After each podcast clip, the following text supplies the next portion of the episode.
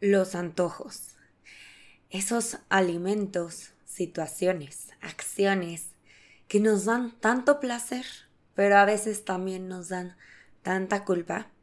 En mi camino como nutrióloga, como una guía para las personas, para mejorar sus hábitos, me he dado cuenta que los antojos y los impulsos son esos, y pongo entre comillas, enemigos a vencer para lograr estos cambios de manera efectiva. Y también me he dado cuenta que es más fácil tener a los enemigos cerca. Y más si no los vemos como enemigos.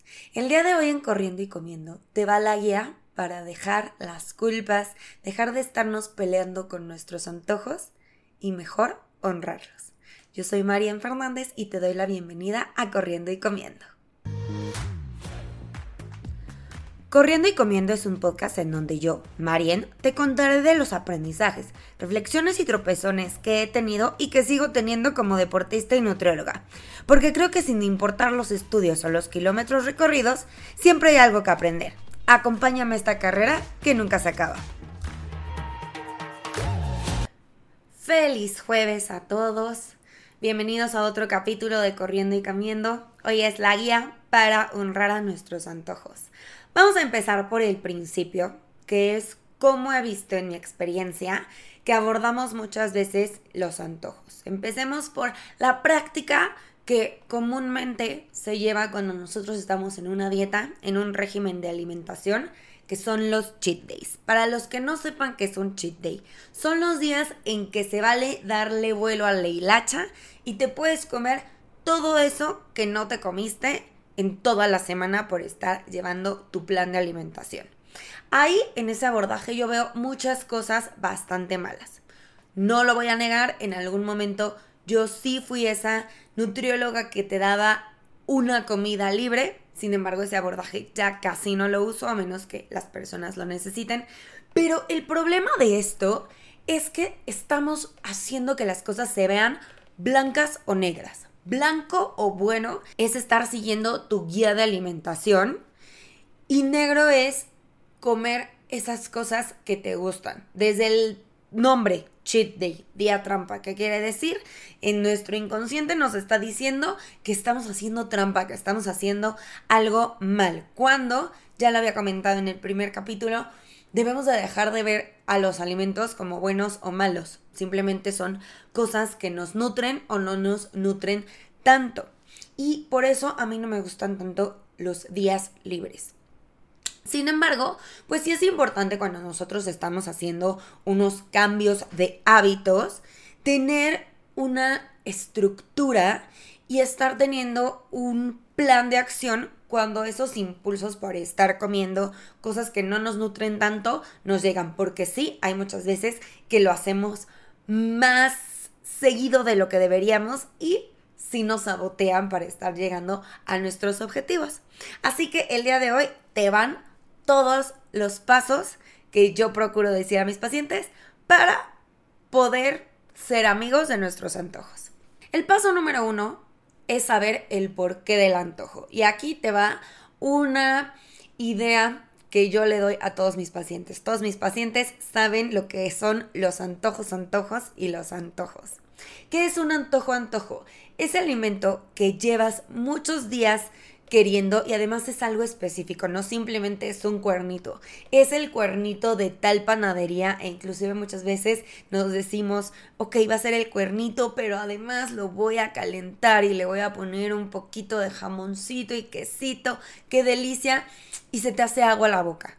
Un antojo que también podríamos llamarlo como un antojo pasajero, es ese antojo que simplemente pasa por la oportunidad. Vas pasando por la panadería y huele delicioso y evidentemente nadie en su sano juicio dice guacala huele a pan recién hecho. Por supuesto que no, todos decimos qué cosa tan sabrosa, pero lo importante es decir, ¿por qué se me está antojando esto? Pues claro, porque todos mis sentidos están diciendo qué cosa tan hermosa, pero una vez que pasamos de largo la panadería, el antojo pasa.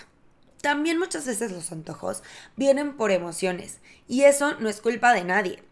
Desde chiquitos nos programan a que el bebé llora y ya sea que le demos una mamila o le damos un chupón. Así que todavía no sabemos ni decir mamá, pero lo que sí sabemos es que tener cosas en la boca nos va a calmar. Y por supuesto que eso lo vamos replicando a lo largo de nuestra vida. No por nada, una gran mayoría de las adicciones tienen que ver con la oralidad. Y no solo es la parte de la infancia, también tiene que ver con procesos neuronales. Cuando nosotros consumimos grasas o cosas dulces sobre todo, nuestro cerebro siente mucho placer. Se van a estar liberando ciertos neurotransmisores que le van a decir al cerebro qué rico. Así que muchas veces esta parte de, no, ya le voy a echar ganas y voy a decir que no al pan. Híjole, las ganas pues pueden estar ahí, pero esos impulsos del cerebro, esos hábitos que tenemos desde recién nacidos, pues probablemente van a poder más con nuestras ganas. Y eso es algo bien importante de saber, porque muchas veces nos sentimos culpable cuando, entre comillas, fallamos y nos dejamos ir por el impulso, pero es algo humano, es algo natural.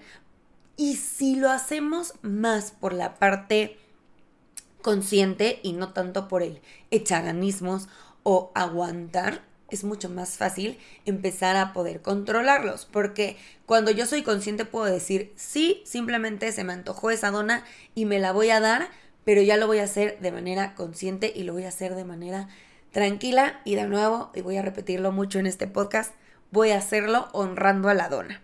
Y voy a enfatizar un poquito más qué es esto de honrar, qué es lo que quiero que logremos. Cuando nosotros tenemos, por ejemplo, un chocolate que nos trajeron de cierto lugar y sabemos que es el único chocolate que voy a estar teniendo por un rato, híjole, lo chiquiteamos. Y cada que nos comemos un pedacito, uff, nos sabe a la gloria y lo vamos comiendo poco a poquito.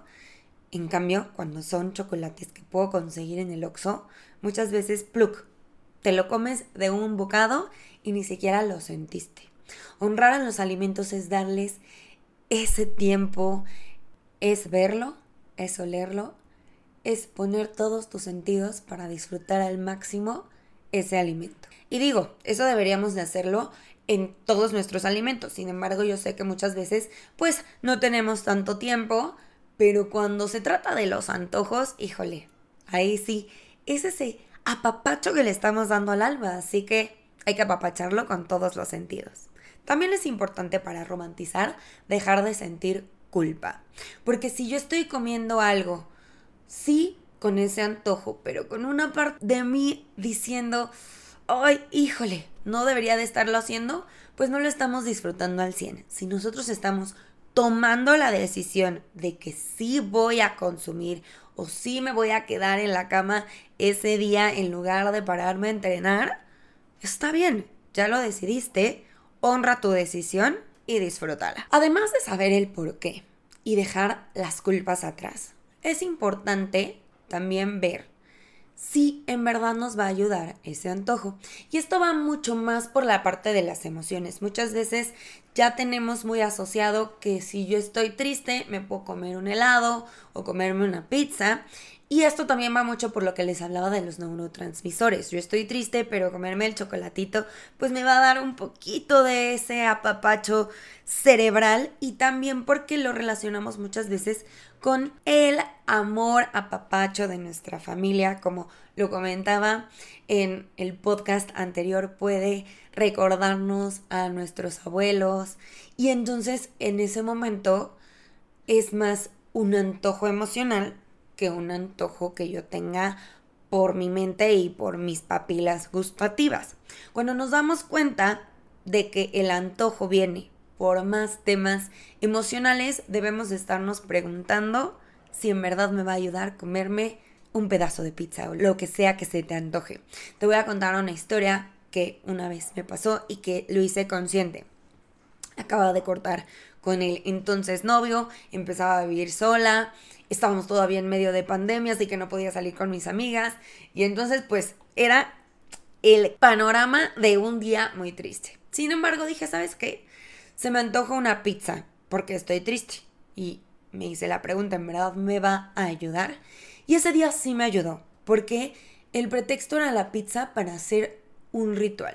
El ritual era ponerme una película comprarme una botellita de vino, pedir mi pizza, ponerme la pijama y apapacharme a mí.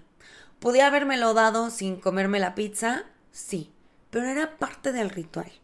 Era parte de honrar el antojo, de romantizarlo. Y a veces sí nos ayuda a sanar las emociones, a veces sí nos ayuda a darnos esos cinco minutitos de break cuando todo es caos. Pero también hay veces que por más que yo me coma el chocolate, por más que yo me coma el pan, el estrés, la tristeza va a seguir ahí y no me va a servir de nada. Así que, pues, si no me va a servir, ¿para qué estoy metiéndole alimentos a mi cuerpo que tal vez después me pueden hacer sentir mal, tenga estreñimiento, me sienta inflamada?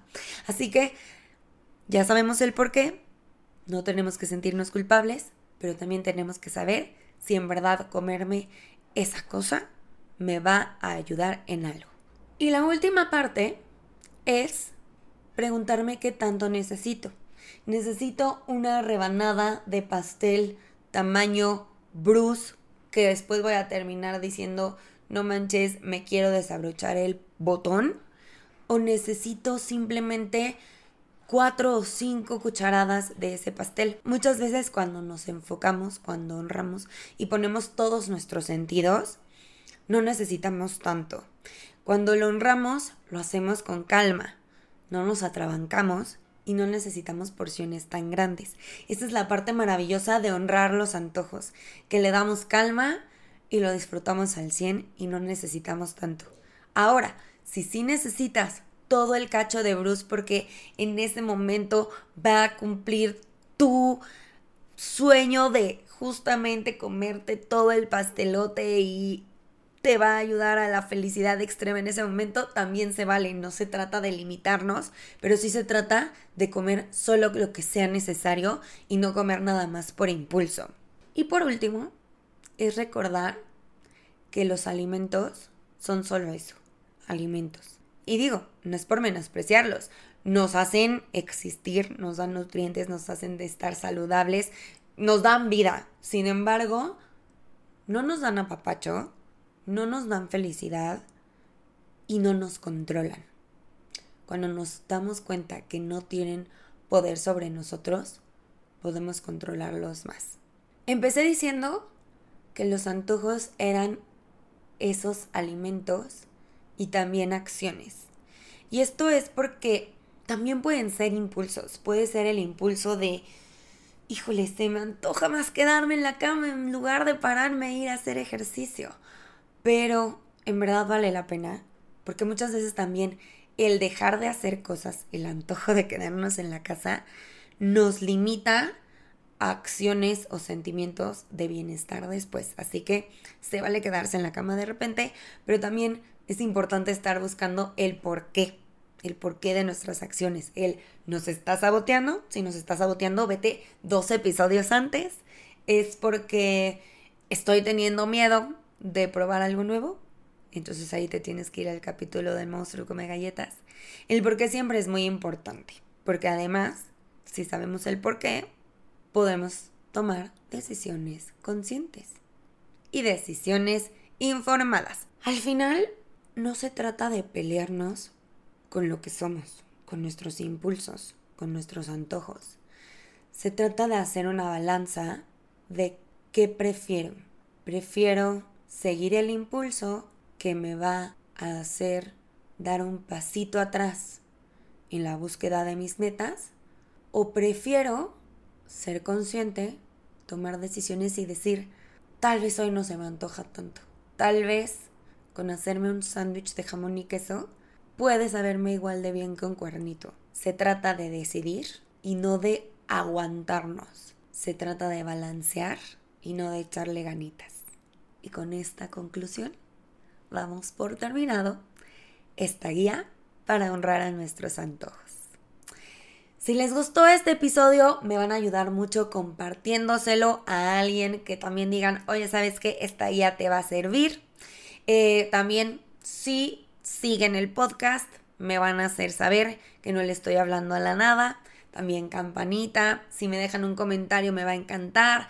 Si tienen algún tema del que quieran que hable, también déjenmelo en los comentarios. Y también, si quieren estar en contacto conmigo, me pueden seguir en todas las redes sociales como MarienFZ.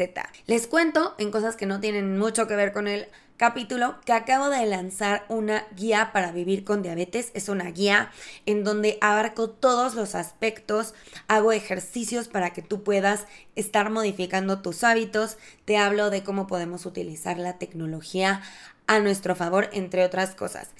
Está ahorita en un precio de lanzamiento y lo puedes encontrar en mi página www.marienfz.com diagonal shop.